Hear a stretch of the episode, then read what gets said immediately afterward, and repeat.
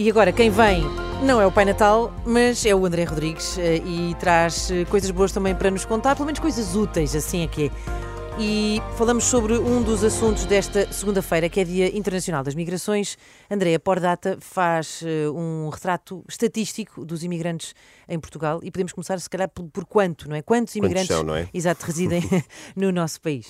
São perto de 800 mil, sendo que no ano passado, 2022, chegaram a Portugal 118 mil imigrantes. E este, Inês, é o maior valor desde que há registro. Assim, de acordo com os números agora conhecidos, uh, podemos dizer que duplicou o número de estrangeiros a viver em Portugal na última década, estrangeiros que representam já 7,6% da população nacional. Ainda assim, Portugal é o décimo país da União Europeia com a menor proporção de imigrantes. Uh, mas que razões é que explicam este crescimento do número de imigrantes em basta, Portugal? Basta pensarmos, Joana, nos conflitos a que temos assistido, sobretudo nos últimos tempos, as guerras na Síria, no Afeganistão, em vários países africanos e mais recentemente também na Ucrânia, o que acabou por gerar uma vaga de eh, refugiados. Por exemplo, no ano passado, eh, os pedidos de proteção internacional em Portugal aumentaram quase 30% em relação a 2021.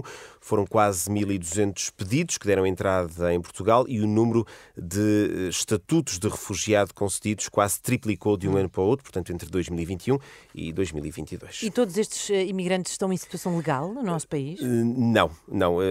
Seria quase um milagre se pois. todas estas pessoas estivessem em situação legal. Na verdade, há cerca de meio milhão de migrantes à espera de regularização em Portugal. No entanto, muitos dos imigrantes chegam ao país para estudar. Um terço dos alunos de doutoramento em Portugal são uh, uhum. precisamente estrangeiros. Uhum. E de forma geral, quais são as condições de vida destes imigrantes? Definitivamente não são uh, as melhores. Um em cada três vive em risco de pobreza, é um dos principais focos deste estudo da Pordata.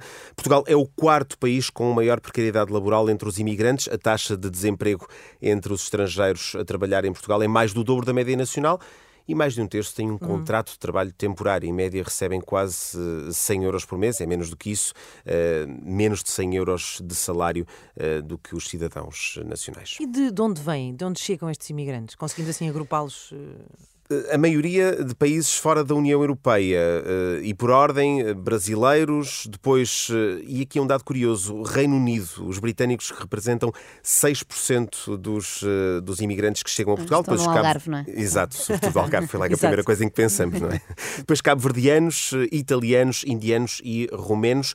Entre os estrangeiros em Portugal há mais homens, 6 em cada 10 tem entre 15 e 44 anos, um em cada quatro já nasceu em Portugal e nos últimos 15 anos cerca de meio milhão de imigrantes obteve a nacionalidade portuguesa. Esse, André, é o perfil de quem entra no nosso país para viver. E quem sai? Quem são os portugueses que escolhem emigrar? 65% são homens e 8 em cada 10 têm idades entre os 15 e 44 anos e quase metade têm o ensino superior. O destino é, para metade destes portugueses, um outro Estado-membro da União Europeia. Ainda assim, desde 2019, eh, o que o número de imigrantes, das pessoas que entram no país, imigrantes com I, é três vezes maior do que os emigrantes, os que saem uhum, de Portugal. Saem, Há sim, exato. exato, um saldo migratório positivo que leva a concluir que o crescimento da população em Portugal desde 2019 é eh, bastante impulsionada uhum. pela entrada de imigrantes. Muito bem. André, então aqui um, um, resumo deste retrato que a, a Pordata, a base de dados da Fundação Francisco Manuel dos Santos, fez